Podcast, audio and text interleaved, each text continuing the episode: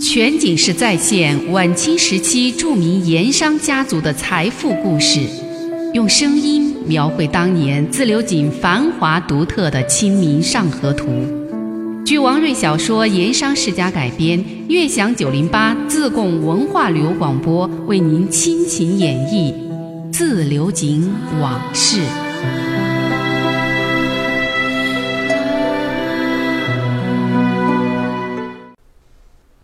要说自流井啊，虽说地方不大，但是人口密集，市井繁华。有点事情发生，很快就会成为街头巷尾、市井坊间的新闻，成为市民百姓茶余酒后消闲的谈资。那沙湾水利局账册神秘失踪，以及张菊元半夜遭遇刺客的事件，这都是重大的新闻呐，当然就成了人们议论的热点。没几天功夫，这个事儿是越传越宽，也越传越神，情节也是越发的曲折离奇，其背景也越发的深奥玄妙。当年自流井一共是设有三家官府机构，分别是设在景神庙的分县衙门、设在东岳庙的票离局，以及新设于沙湾文冲嘴的水利局。如今水利局接连出事儿，当然成了重大新闻了。而且这刺客敢于对五品朝廷命官张菊元下手，那更是自流井闻所未闻的大事。所以人们关注这个事情，那是很自然的。有人说水利局账本失窃和半夜刺客那是同一人所为，刺客是峨眉派的武功高手，被人重金从峨眉山请来了自流井。有人又说刺客不是来自峨眉山，而是来自贵州。那是张居元在贵州为官时得罪了当地的富士豪强，结了世仇，所以仇家收买了刺客，从贵州追杀过来的。又有人说，刺客不是仇家，而是井上的盐商请来的。张居元主持水利局搞税上加税，得罪的是盐商，盐商日子过不下去了，这才买来刺客下手。还有人说，说是听内部知情人士透露。水利局搞阴阳两本账，被盐商知道了，于是请动江湖高手盗走账册，原件密封以后，以托内线关系送到了京师朝廷。皇上太后龙颜大怒，已经派钦差要赴川查办。总之，一时间警场的传说很多，各种传说都说的是有眉有眼、活灵活现，让人不得不信，但又拿不准哪一种说法才是真的。到后来，各种说法慢慢就没了，而所有传闻集中在了两种说法。第一种说法是，此事是由穆师爷出面，专门赴徐州府，托以前跑滩时认识的一位江湖人物，从云南昭通请过来一位苍山剑侠。此人来自刘井，足足待了半个月，一直住在宝山祠堂，两次对水利局下手，都是这位剑侠所为。这位侠客功夫了得，神出鬼没，来无影去无踪，而且干净利落，不留痕迹。事情办妥了以后，王朗云奉送一千两银子作为谢礼。那侠客说了句“后会有期”，当天就返回了云南。另外还有第二种说法，而这种说法被更多人认为真实可信，说这个事儿不是江湖侠客做的。而是王朗云等人设法联系，并且重金收买一向亡命跑滩在外、两个自流井公认的江湖高手刘神偷和飞刀李。这两个人潜回自流井，联手作案，他们干的。因为刘神偷和飞刀李那都是自流井土生土长的人物，当年在民间知名度很大，人们对他们的关注度和兴趣都很高，所以很多人更愿意相信这个事儿。就是这两个神秘人物做的，传说的各种版本也是更加的离奇和多样，也因此啊引起了官府的关注，以及过去跟这两个人曾经有过纠葛过节的人心中的不安。因为这两个人那都是官府通缉追捕多年的人物，在自流井犯下了好几桩大案，和警长的一些富商也曾经有过过节。提到自流井当年这两大奇人，那就不得不说起自流井曾经轰动一时的一桩奇闻、奇案。全景式再现晚清时期著名盐商家族的财富故事，用声音描绘当年自流井繁华独特的《清明上河图》。据王瑞小说《盐商世家》改编，悦享九零八自贡文化旅游广播为您倾情演绎自流井往事。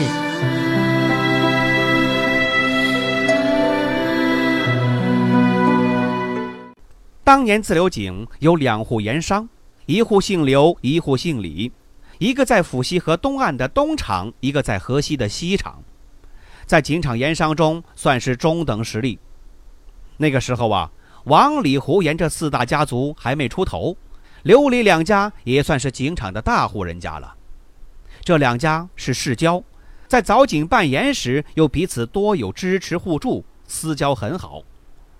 那一年。刘李两家的夫人恰好同时怀孕，有天酒席之上，酒酣耳热之际，两个男人高兴起来，提起了这个事，就把内侍夫人叫了出来，当场指腹为婚，说如果生下的是一男一女，长大了就结为夫妻，两家正式成为亲家。几个月以后，孩子出生了，果然是一男一女，两家人都高兴的不得了，这个事儿也就这么定了。那李家是一个女儿，名叫李慧玉，排行在二，人称二小姐。刘家是个儿子，取名刘恩普，排行在三，人称三少爷。从此以后，两家走得更勤，交往更密。两个小孩儿也是青梅竹马，两小无猜，相处得非常好。那些大人呐，看见两个孩子亲密无间的样子，开玩笑说他们俩是小夫妻。小慧玉就会嘟起嘴反击，就是小夫妻，就是小夫妻，惹得众人是哈哈大笑。两家大人也经常以此为乐。不过，两个人长到十来岁，情况就发生了很大变化。先是刘家的井灶出了事儿，那口原本出路非常好的正源井突然塌了井，在清陶修复的时候用人不当，不但是没清陶出来，反而是再次塌井。还死了两条人命，于是正源井从此报废。这口井那可是刘家的产业支柱啊！刘姓盐商从此就一蹶不振。隔了一年，刘家灶房又发生了火灾，损失巨大。这个时候已经是借款维持了。刘文普刘三少爷的父亲是急火攻心，从此染病卧床不起。几个月以后，含恨去世，只留下刘家的孤儿寡母，房产、灶产都拿去抵了债，只留下几间旧屋，让母子俩暂且栖身。这个时候，刘文普只有十四五岁，一个姐姐早就出了嫁，家道衰败以后无以为生，被迫放弃了学业，出门自立谋生，赚钱颐养老母。小小年纪呀，体质也差。凭什么本事来赚钱养家呢？好在这刘文普从小脑袋机灵，又聪明好学，对开锁配钥匙这一类技术活儿从小就感兴趣。他又肯动脑子研究，经人指点，就在登干坝闹市街口摆了一个修锁配钥匙的小摊子，专门给人开锁修锁，也兼弄点其他小玩意儿，勉强能够糊口兼供养母亲。一晃又过了两年。李家二小姐和刘文普都十六岁了，古人说的年方二八，也就是二八一十六岁，这就是谈婚论嫁的年龄。当年那场指腹为婚，不过是落在了口头上。如今刘家已经家道中落，刘文普已经成了摆摊的小贩，这可就配不上李家的小姐了。门不当户不对，这李家就想悔婚，就私下里找亲朋好友商量。打算另外为二小姐选定终身，而那一位也是盐商的李成才李三爷，和李姓盐商是堂兄弟，在李家很说得起话，他是坚决主张悔婚。他说了，刘家那小子成了街头的开锁匠，如何配得上我们李家二小姐？说出去那真是天大的笑话，李氏家族的脸面还要不要？这一说，让李家决定要毁这婚约。谁知道二小姐是坚决不肯答应悔婚，她从小就喜欢刘文普，如今刘家是再穷再苦，她也是一心要嫁给他，一辈子真心的厮守过日子。全景式再现晚清时期著名盐商家族的财富故事，用声音描绘当年自流井繁华独特的《清明上河图》。据王瑞小说《盐商世家》改编，悦享九零八自贡文化旅游广播为您倾情演绎《自流井往事》。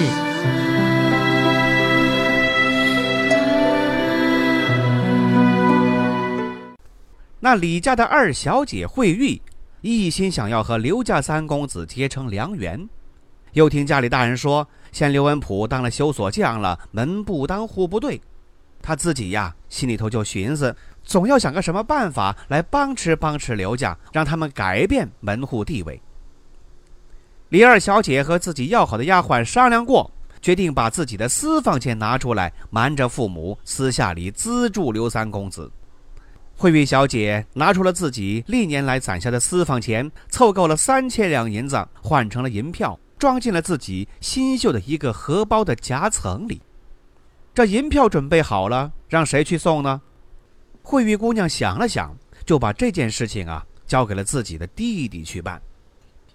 惠玉的弟弟，也就是后来自流井无人不知、无人不晓的飞刀李，他本名叫李佩奇，当时啊。也就是十二三岁这么一个小孩儿，这小李呢跟刘文普很合得来，他是打心眼里喜欢这位刘哥，很支持姐姐跟刘哥相好。姐姐让他给刘哥去送荷包，他当然很乐意了，也很出色的完成了递交荷包这么一个差事。可是啊，因为惠玉怕他人小嘴巴不严实，就没有把荷包中藏有银票的事情告诉弟弟。惠玉想啊。刘公子再粗心，也一定会打开荷包，仔细的看上一看，检查其中有没有藏有纸条、赠言之类的。二小姐想的是，刘文普发现了银票，就会拿这笔银子去购产职业，做点正经事情来改变自家的处境。到那个时候，刘公子成了有头有脸的老板了，有了一定的身份地位了，再加上自己的坚持，这就可以让父母改变主意，成就这桩良缘。可谁知道，这很多事情，那真就是差之毫厘，失之千里。二小姐当时错就错在没有说破，或者是稍微提醒暗示一下，让对方打开荷包仔细看了以后再做处理。而刘文普，他的错是因为太大意，也根本没有仔细去想过李家二小姐赠送荷包的良苦用心。简单的认为二小姐仅仅是表明自己的心迹，而这也是后来成为了江湖上大名鼎鼎的刘神偷后悔终生，并且永远不能原谅自己、深恨自己对不起二小姐的地方。我们还是说那一天，李家小少爷送来荷包，刘文普正在摊子上给人修锁，手头不空，他谢过了小少爷，还拿过了两文钱给小少爷买麻糖吃。顺手就把荷包给放进了装铜钱的布袋子里，没有功夫打开来细看。也是真该那天有事，眼看着要收摊的时候，有邻居匆匆赶来找他，说是家里头老母亲得了疾病，情形很危急。刘文普连忙收了摊子，赶回家中给老母亲找大夫抓药。也刚好那几天生意不好，布袋子里没几个铜钱儿。刘文普左思右想。怕看病抓药钱不够，情急之下就看见了那个花荷包。他也顾不上这个东西是李家二小姐所送的了，他带上荷包，直奔登杆坝半坡下的牛市巷，走进一家当铺，把花荷包当了二十文铜钱，匆匆回家。那家当铺正是陕商陈兴甲开的玉峰当，是当年自流井的第一家当铺，已经是祖传三代了。也是自流井数一数二的大当铺。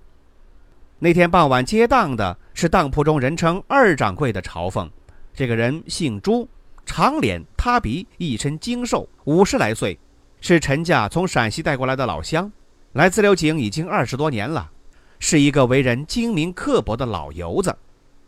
按理说，这当铺收当品，为了验货，也是为了估价。都得把货品里里外外仔细的检查审视一番，这才会报一个所当的钱数。因此，当天那只荷包藏了银票，即便是刘文普不知道，那收当品的伙计以及做主意的朝奉是不可能不发现的。可是，当天没有一个人吱声，而事后也都说不知道。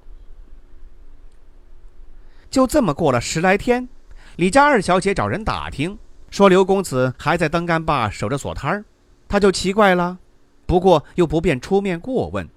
她心想，可能是有些事儿还没办妥，或者是正在办理，就只好耐心的等待。又过了十来天，刘公子还在那里守摊修锁，没有一点要收摊另创家业的表示。这下子二小姐坐不住了，连忙叫丫鬟和弟弟一起去找刘公子问个所以然。那张银票你没收着，怎么还在摆摊儿？丫鬟是当头就问。什么银票？刘公子一脸茫然。哎呀，你没收下银票？丫鬟大惊失色，整整三千两啊！二小姐拿给你置业发家的，你弄到什么地方去了？李三公子也在一边着急。一问之下，这才知道，刘公子把那只绣花荷包在当铺当了二十文铜钱，给老母亲抓药去了。这一下子。慧玉小姐是真着了急，也顾不上什么抛头露面、体统不体统了，亲自带着丫鬟还有小弟，陪着刘公子来当铺要赎回当品。刘文普当时当期是一个月，这个时候才二十来天，没到规定的死当期。可是拿钱赎回当品一看，那只绣花荷包依然是簇新如故，但打开看那夹层，却没有了银票。李家小姐当然不依了。当场就闹了起来。这个时候，玉峰当上下，包括老板陈兴甲，这才知道，这藏银票的绣花荷包出处不是那开锁匠刘文普，而是景造李姓盐商家的李二小姐。不过事已至此，当铺里外也只能是死不开口，硬顶硬拖。事情最终闹成了一场惊动整个东西警场的大官司。全景式再现晚清时期著名盐商家族的财富故事，用声音描绘当年自流井繁华独特的《清明上河图》。据王瑞小说《盐商世家》改编，悦享九零八自贡文化旅游广播为您倾情演绎《自流井往事》。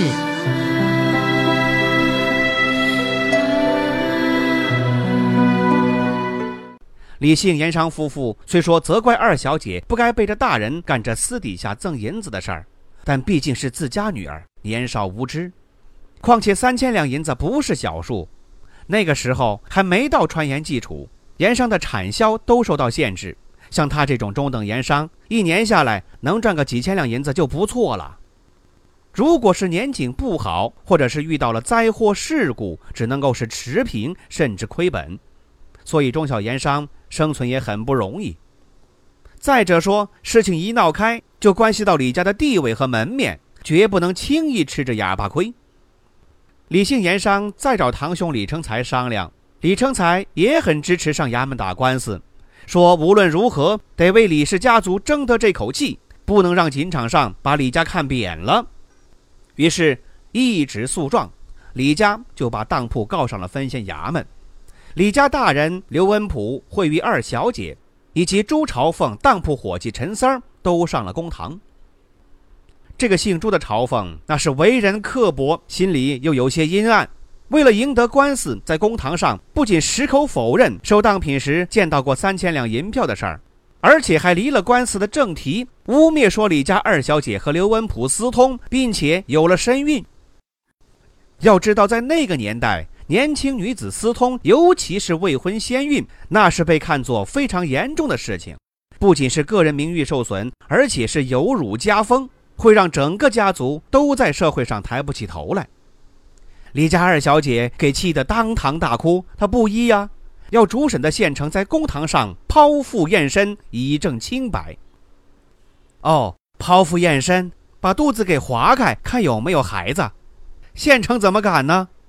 于是乎，第一次公堂闹了一番下来，没有个结果。第二次再对簿公堂，李家惠誉小姐暗中做了自己的准备。这次公审中心内容已经不是那三千两银票的事情了，而是变成了朱朝凤是否凭空污人清白，李家二小姐是否已怀有身孕。惠誉小姐还是坚持要剖腹验身，主审的县城还是不准。二小姐是有备而来呀，在大哭之中，回头望跪在一旁公堂上的李姓盐商，口中喊道：“阿爸，我死了以后，你一定要给女儿讨回清白。”说完，掏出身上藏着的一把利剪，当堂刺喉而亡。一件银钱官司，弄成了天大的人命案，整个自流井乃至附近的地域都轰动了。不但是李家不依，经常本级盐商和乡绅都不依。那个时候，王朗云还没有开凿扇子坝的井灶群，没有成为井灶首富。不过，他却是首先站了出来，联合本级盐商向各级官府上书，要为李家讨回公道。李姓盐商也坚持要为女儿剖腹验证清白。分县请示了上级官府之后，被迫验胎。几天以后，县衙派来的仵作在分县衙门公堂上当众剖腹，李家二小姐果然是清清白白，并无身孕。一时间舆论哗然，王朗云等本级盐商强烈要求官府惩治误人清白、逼死人命的朱朝凤、陈兴甲等闪商。而陈兴甲当时在盐场是财大势大，动用各种关系想开脱罪责，于是这个事情也就演变成了本级盐商和陕商之间的一场明争暗斗。最后，官府迫于各方的压力，把朱姓朝奉下了狱，判了一个黑龙江充军三年。但陈兴甲在省城买通了关系，施展手段，这朱某并没有去黑龙江，也根本就没有服刑满三年。不到两年，这个刻薄阴狠的老油子就回到了自流井，还是回御风当做朝奉，也就是二老板，神气不改，得意洋洋。